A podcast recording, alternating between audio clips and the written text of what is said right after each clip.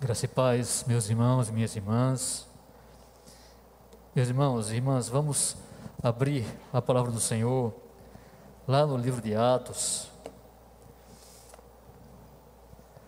Graças a Deus, porque nós oramos, agradecendo por orações que o Senhor já respondeu, e oramos mais, pedindo mais, crendo que Ele vai responder, meus irmãos é assim, como disse o diácono Flávio, como é bom ter o Senhor, né, conosco. Você saber que pode orar e Deus ouvir a sua oração, né? E Ele de fato ouve segundo a sua vontade.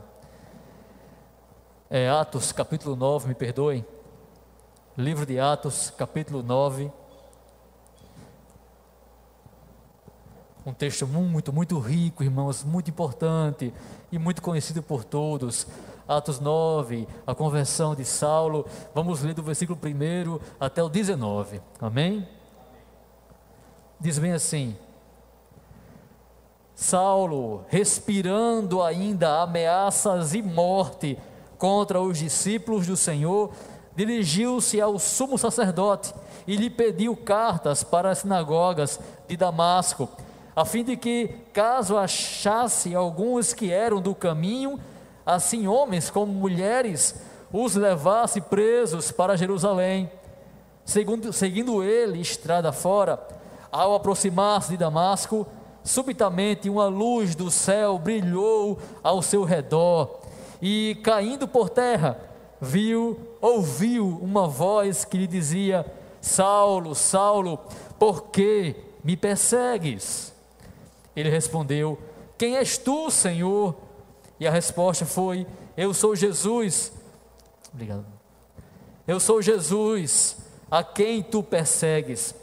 Mas levanta-te e entra na cidade, onde te dirão o que te convém fazer. Os seus companheiros de viagem pararam emudecidos, ouvindo a voz, não vendo, contudo, ninguém. Então se levantou Saulo da terra e, abrindo os olhos, nada podia ver. E guiando-o pela mão, levaram-no para Damasco. Esteve três dias sem ver, durante os quais nada comeu nem bebeu. Ora, havia em Damasco um discípulo chamado Ananias. Disse-lhe o Senhor numa visão: Ananias, ao que respondeu: Eis-me aqui, Senhor. Então o Senhor lhe ordenou: Dispõe-te e vai à rua que se chama direita, e na casa de Judas procura por Saulo, apelidado de Tasso, pois ele está orando. E viu entrar um homem chamado Ananias e impor-lhe as mãos para que recuperasse a vista. Ananias, porém, respondeu: Senhor, de muitos tenho ouvido a respeito desse homem. Quantos males tem feito aos teus santos em Jerusalém? E para aqui trouxe a autorização dos principais sacerdotes para prender a todos os que invocam o teu nome. Mas o Senhor lhe disse: Vai, porque este é para mim um instrumento escolhido para levar o meu nome perante os gentios e reis, bem como perante os filhos de Israel. Pois eu lhe mostrarei quanto lhe importa sofrer pelo meu nome. Então Ananias foi e, entrando na casa, impôs sobre ele as mãos, dizendo: Saulo, irmão, o Senhor me enviou a saber, o próprio Jesus que te apareceu no caminho por onde vinhas, para que recuperes a vista e fiques cheio do Espírito Santo. Imediatamente lhe caíram dos olhos como que umas escamas e tornou a ver.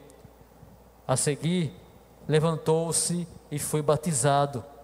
E depois de ter se alimentado, sentiu-se fortalecido então permaneceu em Damasco alguns dias com os discípulos.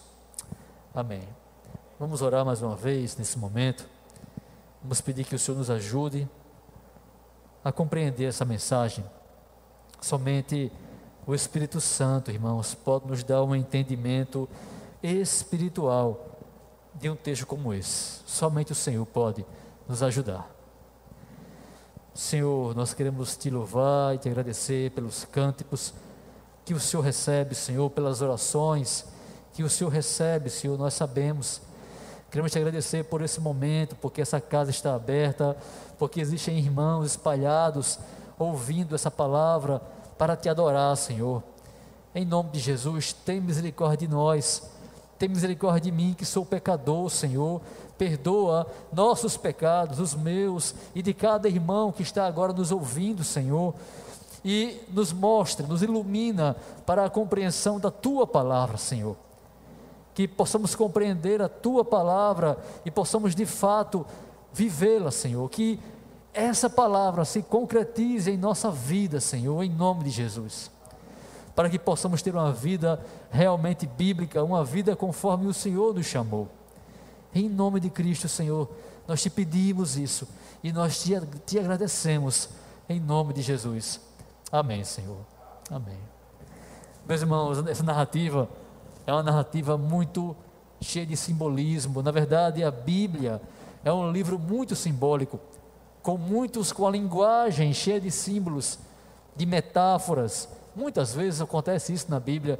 E essa narrativa da conversão de Saulo, ou como podemos chamar, da sua regeneração, usando um termo mais teológico, essa narrativa, ela vai mostrar o que ocorre com o cristão, o que ocorreu com Saulo, o que ocorreu comigo, o que houve com você, o que aconteceu conosco. A narrativa mostra isso e mostra nela está toda a nossa história, toda a história de uma pessoa que era inimigo de Cristo, mas que é chamado por Cristo, do começo ao fim, tudo está aqui, tudo está aqui. O propósito, os planos de, de Deus tudo está aqui. Não pense que essa narrativa ela vai falar somente sobre Saulo, sobre Paulo. Ela fala sobre você, ela fala sobre mim. E ela fala algo muito importante, muito importante, irmãos, a respeito de nossas vidas. E nós temos que entender isso. Temos que entender a respeito do sofrimento por causa de Jesus. Eu tenho que entender o sofrimento por causa do nome de Jesus, o sofrimento por causa do testemunho de Jesus. É entender que esse, esse é o plano de Deus para nossas vidas. Aí você vai entender por que é que importa, porque é necessário sofrer por causa do testemunho de Jesus. É porque nós precisamos, irmãos, mostrar precisamos amar a Deus, precisamos amar o nosso próximo. E o sofrimento, meu irmão e minha irmã, é a maior demonstração de amor que existe. A maior. Fomos chamados para amar, mas não amar segundo o mundo, fomos chamados para amar segundo Deus. E a maior demonstração de amor, ela ocorre pelo sofrimento. Saulo, cheio de raiva, cheio de ódio, respirando, ele fala que aquilo era a vida dele, respirando ainda a raiva pelos discípulos, por quem seguia o caminho, se preparando para viajar a Damasco, para perseguir também em Damasco qualquer cristão, seja homem, seja mulher, ele pede ao sacerdote, ao sumo sacerdote, autorização, uma carta para poder chegar em Damasco e prender aquelas pessoas. Lembre-se, quem era preso aqui, muito provavelmente era morto também, morria. Então Saulo sai na sua viagem, sua viagem de crueldade, sua viagem de raiva, sua viagem de ódio contra as pessoas e contra Deus. Ele sai, pega o seu cavalo e vai com alguns homens. E do mesmo modo nós vivíamos, do mesmo modo nós também éramos inimigos de Jesus Cristo, todos nós. Todo cristão um dia foi inimigo de Jesus. Todo aquele que não é cristão, que não crê em Cristo, ele é inimigo de Jesus. Todos, irmãos. Está escrito que Cristo veio para nos libertar dessa inimizade, para realizar entre Deus e o homem, mais uma vez, a concórdia, a paz. Éramos inimigos de Deus. Cristo veio para acabar com isso, para nos tornar amigos e filhos. E assim era Saulo, como nós também éramos, em um caminho de maldade contra Deus e contra as pessoas. Cheio de ódio, cheio de raiva, ele vai no caminho e naquele caminho acontece a primeira coisa, o primeiro elemento da sua conversão. Ele é iluminado. Saulo é iluminado, uma luz vem do céu sobre ele. E também assim ocorre conosco. Em várias passagens está escrito que nós fomos iluminados. Nós, todos nós, somos iluminados e essa luz chama-se Jesus Cristo. Ele veio sobre nós. O que isso quer dizer é que Saulo vivia em trevas e agora uma luz chegou sobre ele. Essa luz era Jesus Cristo. Eu e você também vivíamos em trevas, estávamos distantes da luz, andando longe, bem longe da luz, bem longe de Deus, bem longe de Jesus. Inimigos lutando contra ele, mas essa luz vem até nós, chegou até nós. É a primeira coisa que acontece com Saulo, e ele cai, ele vem a cair daquele cavalo. O Senhor fez a mesma coisa conosco, não é? Ele interrompeu nossa caminhada, ele nos derrubou, nos humilhou, e Saulo cai. E quando ele está no chão, aí ele escuta uma voz. Ele escuta a voz do Senhor. O Senhor fala com ele. O Senhor fala com ele. E ele descobre duas coisas. Primeiro, que ele era inimigo, ele perseguia a Deus. Segundo, que Jesus Cristo era aquela voz. Jesus Cristo é o Senhor. Saulo pergunta: Quem és tu, Senhor? Ele responde: Jesus Cristo a quem tu persegues. Veja que interessante, irmãos, que coisa séria para nossos dias. Perseguir a igreja é o mesmo que perseguir a Cristo, porque eu e você somos parte do corpo de Cristo. Estamos em uma união tão forte com Cristo que nós somos estamos ligados a ele. Estamos ligados uns aos outros enquanto irmãos e ligados a ele. Saulo, ele perseguia a igreja, mas perseguir a igreja é o mesmo que perseguir a Cristo. E Cristo fala: Por que tu me persegues? Essa pergunta é importantíssima, irmãos. Sabe por quê? Porque é a pergunta para toda a humanidade: Por que você odeia a Deus? É uma pergunta retórica. Cristo está perguntando, não esperando a resposta de Saulo, porque não existe resposta. A resposta é o pecado, a resposta é a nossa maldade, é a maldade do homem. Ele odeia a Deus por causa do pecado. O pecado virou, torceu a cabeça do ser humano, de maneira que ele começou a odiar a Deus, a perseguir a Deus, a ser contrário a tudo o que a palavra do Senhor diz. Por que você persegue a Deus? Por que você persegue minha palavra? Por que você me persegue? não existe resposta a não ser o pecado. Cristo está mostrando para ele, para ele, o absurdo que é ser contrário a Cristo, ser inimigo de Jesus, ser inimigo de Deus é um absurdo. Não existe razão nenhuma para isso, porque Deus é bom, Deus é justo, Deus é amor, Deus é amor. Por que você está me perseguindo? Ele descobre quem ele era, o inimigo de Deus. Ele descobre quem era o Senhor, aquele Senhor lá do Antigo Testamento. Pronto, Jesus Cristo é aquele Senhor.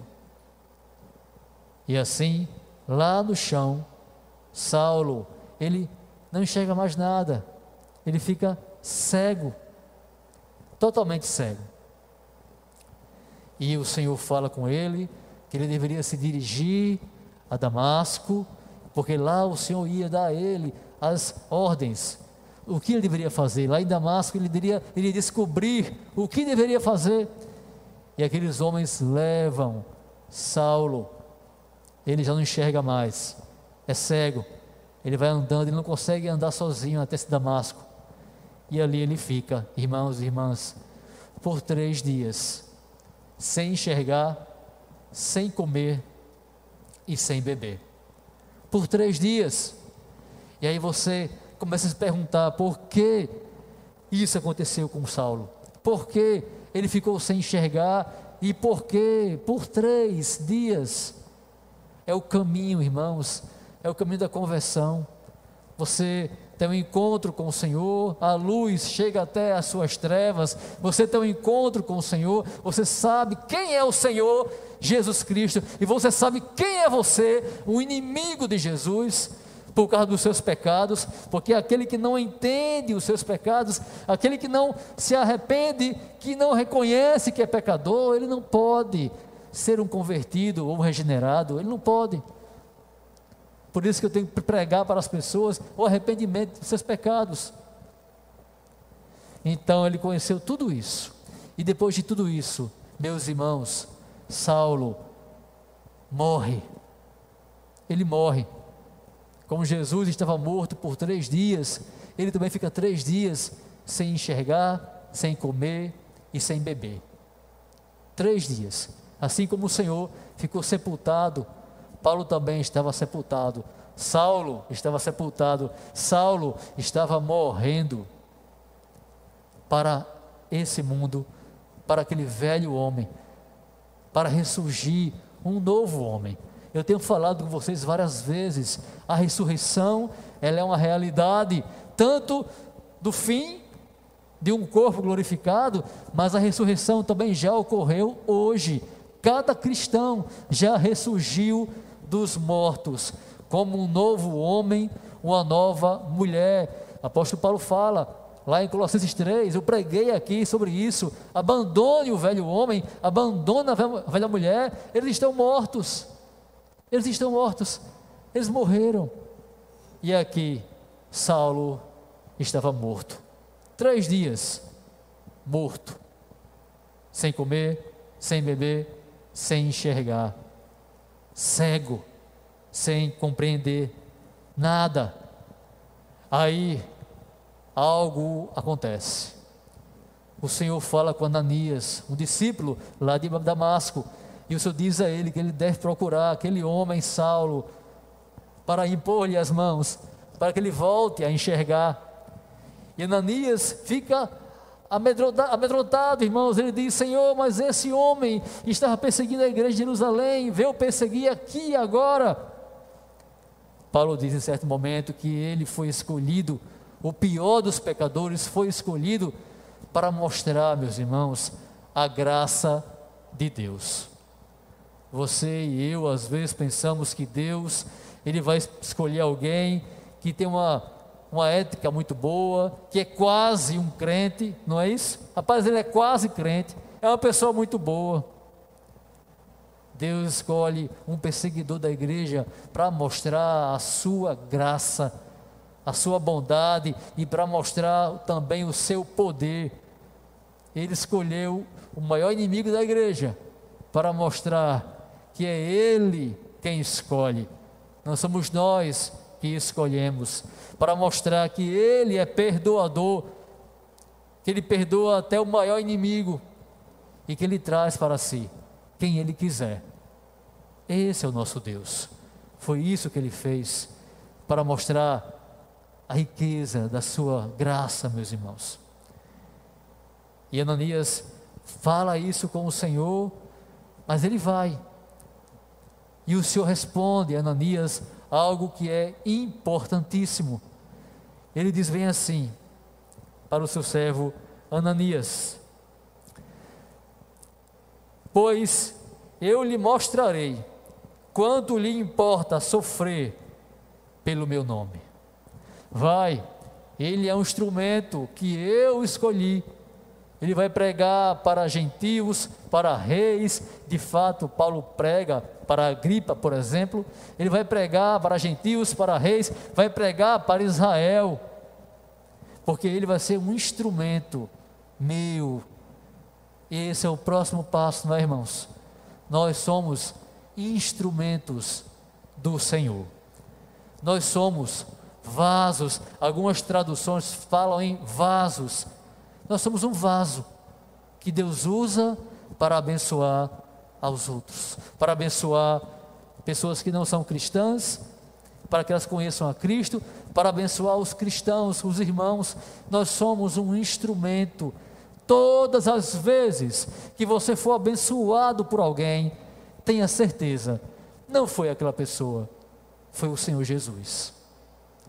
Todas as vezes que você ouvir um bom sermão, um sermão abençoado, uma boa palavra de um irmão, sempre uma ajuda, sempre, sempre foi o Senhor Jesus.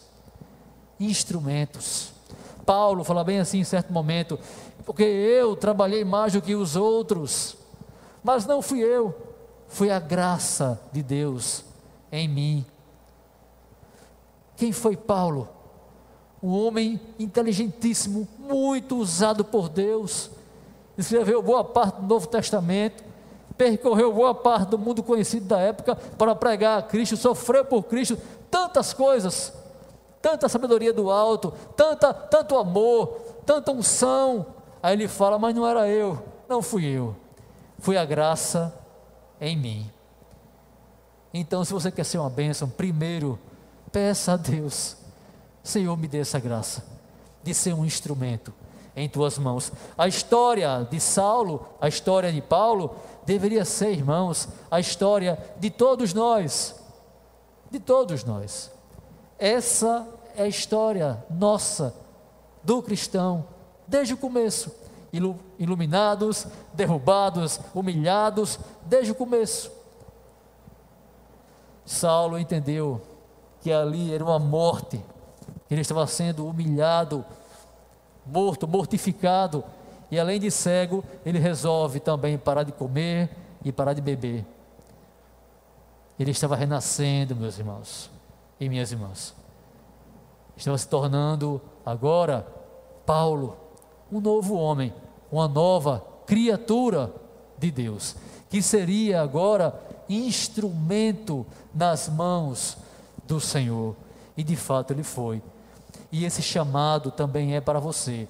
Você foi chamado para ser instrumento nas mãos do Senhor. Jamais pense que a sua caminhada é uma caminhada de vir à igreja, sentar e ouvir, e é só isso. Algo para você mesmo, só para você, para a sua edificação, para o seu crescimento, para você ter uma boa vida, ter sabedoria e saber fazer escolhas e ser abençoado nessa terra.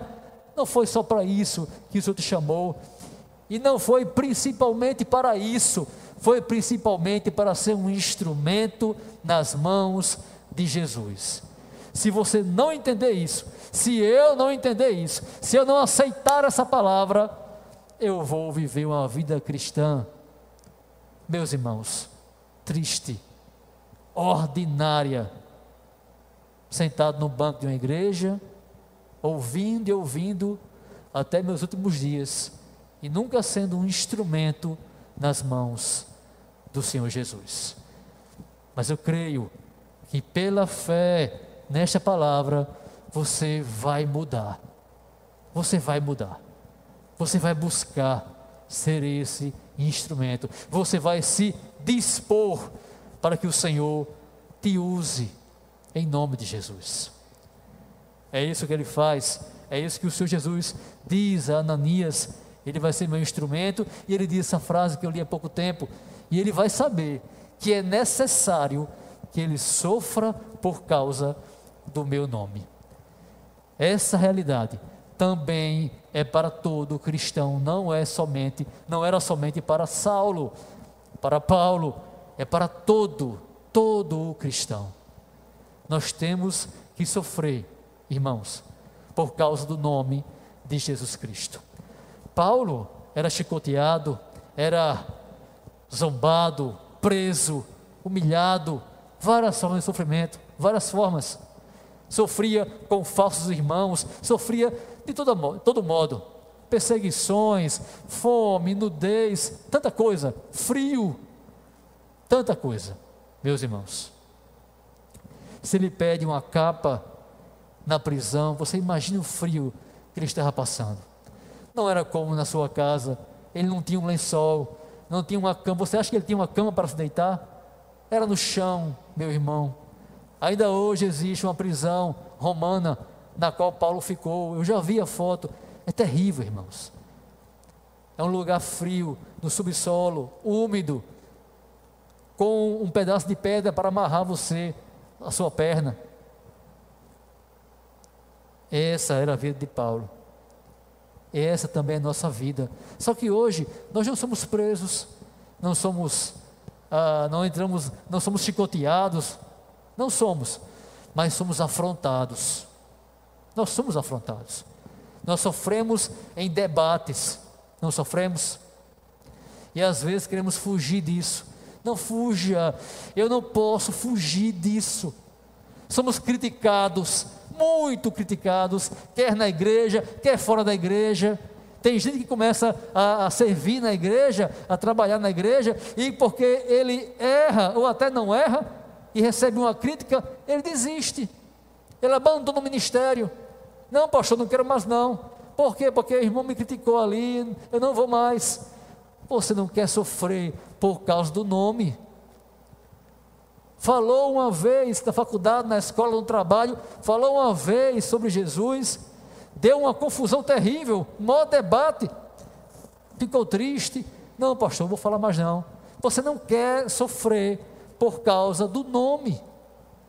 Não pode ser assim, nós não podemos, eu não posso, irmãos.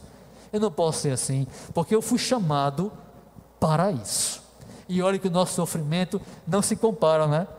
Com o de Paulo, com dos apóstolos. Eles eram presos e saíram de, da cadeia felizes, porque eles foram afrontados por causa do nome. Por causa do nome. E aí você entende o que eu falei no começo sobre o amor. Meus irmãos, Deus demonstrou o seu amor, não sou eu quem digo, é a Bíblia quem diz, ele demonstrou o seu amor através do sofrimento, sofrendo por nós, Jesus mostrou que nos amava. Pois bem, sofrendo por Jesus, vamos demonstrar nosso amor por Ele. Sofrendo pelos eleitos, pelo mundo aí fora, nós vamos demonstrar nosso amor por eles. Mas veja, sofrendo. Sofrendo. Importa sofrer pelo meu nome, pois eu lhe mostrarei quanto lhe importa sofrer pelo meu nome. Essa é a nossa vida. E nós temos que parar de negar essa verdade. Eu tenho que abraçar essa verdade. Eu tenho que viver essa verdade. Deixar de ficar triste, pelo contrário, ficar feliz.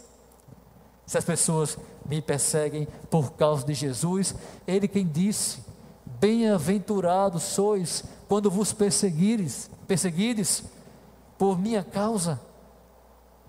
Bem-aventurados sois, felizes vocês serão quando forem perseguidos por minha causa, meus irmãos.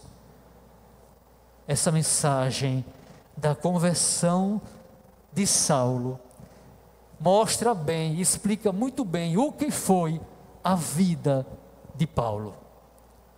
E explica muito bem como deve ser a nossa vida e lembre-se do que ele falou, meus irmãos. Ele disse que nós temos que ser participantes com ele dos sofrimentos de Cristo. Ele disse isso. Ele diz tantas coisas, irmãos, sobre esse, esse assunto. Tantas passagens, segundo Timóteo 2,10, por esta razão, tudo suporto por causa dos eleitos. Tudo suporto. Tudo suporto tudo eu sofro. Por quem? Por quem? Por causa dos eleitos. Tudo eu sofro. Você está sofrendo pelos eleitos, para que também eles obtenham a salvação que está em Jesus Cristo com eterna glória. Eu sofro por eles, para que eles também, como eu, eles também recebam a salvação. O evangelismo, irmãos, pregar o evangelho é um ato, um grande ato de amor. E se você sofre por causa do evangelho, sofre por causa de Jesus, do anúncio do seu nome, isso é um ato de amor para com as pessoas, para que elas também recebam a salvação. E ele continua no mesmo capítulo, ele diz: participa dos meus sofrimentos, como bom soldado de Cristo. Timóteo, participe desses sofrimentos. Igreja, participe desses sofrimentos. Porque um bom soldado de Jesus, ele sofre. Ele sofre por causa do nome. Ele não sofre simplesmente porque ele queria muito aquilo, aquela coisa pela qual ele está orando tanto, e Deus não dá, aí ele sofre porque não recebeu. Não é disso que ele está falando, é sofrer por causa do nome por causa do anúncio do nome de Jesus. Ele não sofre porque ele não recebeu o que ele desejava. Não é isso simplesmente. Ele não sofre porque, por uma razão qualquer dessa vida, ele sofre principalmente por causa do nome de Jesus. Um bom soldado de Cristo vai ter que participar, porque senão do sofrimento, porque senão ele não será, nós não seremos bons soldados de Cristo. Ele fala bem assim na primeira carta aos Tessalonicenses 3:3, ninguém se inquiete com estas tribulações pelas quais ele passava, porque vós mesmos sabeis que estamos designados para isto. Nós somos chamados para isso.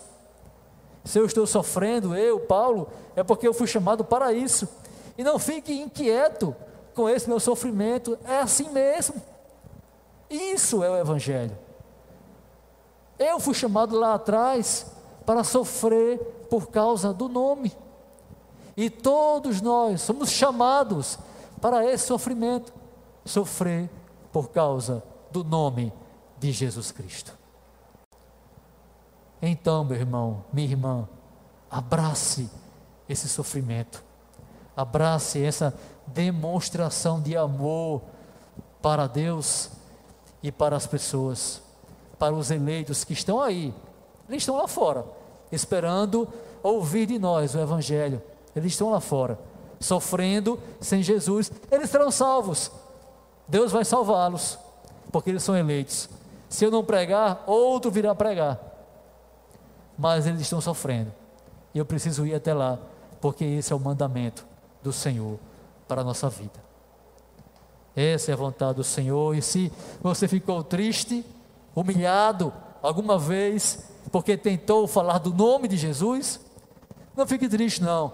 Fique feliz. Comece a rir, porque você está sendo afrontado e você está assim demonstrando o seu amor, está vivendo a maior realidade cristã. Mas, depois de falar isso, depois que Cristo fala isso com Ananias, Ananias vai até lá e ele impõe a mão, porque Saulo, ele orava, ele estava orando, ele se mortificava, já estava mortificado pela cegueira, pela, pelo jejum, e agora também ele orava. E Deus tinha revelado para ele que um homem chamado Ananias iria até lá e impor as mãos sobre ele, para que ele voltasse a enxergar. E assim acontece, como na visão que Saulo tinha tido. Chega Ananias, impõe as mãos e diz que o mesmo Jesus que tinha falado com ele naquela estrada, aquele Jesus estava devolvendo a ele a sua visão e estava enchendo do Espírito Santo de Deus. E assim o Senhor faz conosco. O Senhor deu a mim, deu a você uma visão diferente das coisas, uma visão espiritual. Fala a Bíblia que nós éramos cegos, nós, antes de Cristo, sem Cristo, éramos cegos, cegos, espiritualmente cegos. Por isso que o mundo não entende. Diz a Bíblia que o Deus desse mundo, ele tem cegado as pessoas, elas não entendem. Se não vier o Senhor, se não vier o Espírito Santo, elas não vão enxergar. E ali ele recebe de Deus o poder do Espírito, ele fica cheio do Espírito. Fomos chamados para isso, para estarmos cheios do Espírito e para termos uma visão espiritual, uma visão que não seja falsa, irmãos, que não esteja tapada por escamas. Agora sim, Saulo estava pronto para a luta, pronto para a batalha. Ele se senta, vai comer alguma coisa e passa algum tempo na comunhão dos irmãos. E é assim termina essa passagem. Saulo na comunhão, agora Paulo, não é? Na comunhão dos irmãos. É o nosso caminho. Logo em seguida, ele vai começar imediatamente a falar de Jesus Cristo em Damasco. Mas essa é uma história para vermos depois. Que em nome de Jesus, o Senhor nos ajude a demonstrar amor por Ele, sofrendo por Ele, por causa do nome dEle, para que Ele seja conhecido, para que a Sua vontade seja feita, que é salvar as pessoas, para a Sua glória. Que Deus nos ajude, nos dê a graça de sofrermos por amor a Ele, por amor aos eleitos, de tudo suportarmos por amor aos eleitos, para que eles também encontrem a salvação em Jesus Cristo. Que o Senhor nos dê graça, irmãos, para que a nossa vida seja semelhante à vida do apóstolo Paulo, semelhante à vida de Jesus Cristo, nosso Senhor. Vamos orar. Senhor, nós te agradecemos, meu Deus, por essa palavra, por esse texto maravilhoso, Senhor. Pelo teu Santo Espírito, Senhor, nós te agradecemos, Senhor. Nós te louvamos por tudo que o Senhor fez na vida de Saulo. Ó oh, Senhor, realiza também nossas vidas da mesma forma, Senhor. Nos ajude, Senhor Deus, em nome de Jesus, a ser um instrumento em tuas mãos cada vez mais. Nos ajude, Senhor, a sofrermos por causa do nome. Primeiro, nos ajude, Senhor, a entendermos que devemos, fomos chamados para isso, para sofrermos, que é necessário, que importa que o teu povo sofra pelo nome de Jesus, pelo testemunho de Jesus, pelo anúncio do Evangelho. Nos faz entender isso, nos faz crer nisso, Senhor com todo o nosso coração. E nos faz, Senhor, suportarmos, suportar as lutas, as tribulações, Senhor, as perseguições, as afrontas pelo teu nome, Senhor. Que em nome de Jesus, essa, essa oração chegue ao teu trono também com as outras e que ela seja por ti atendida em nome de Cristo. É que eu te peço, Senhor, e eu te agradeço. Amém.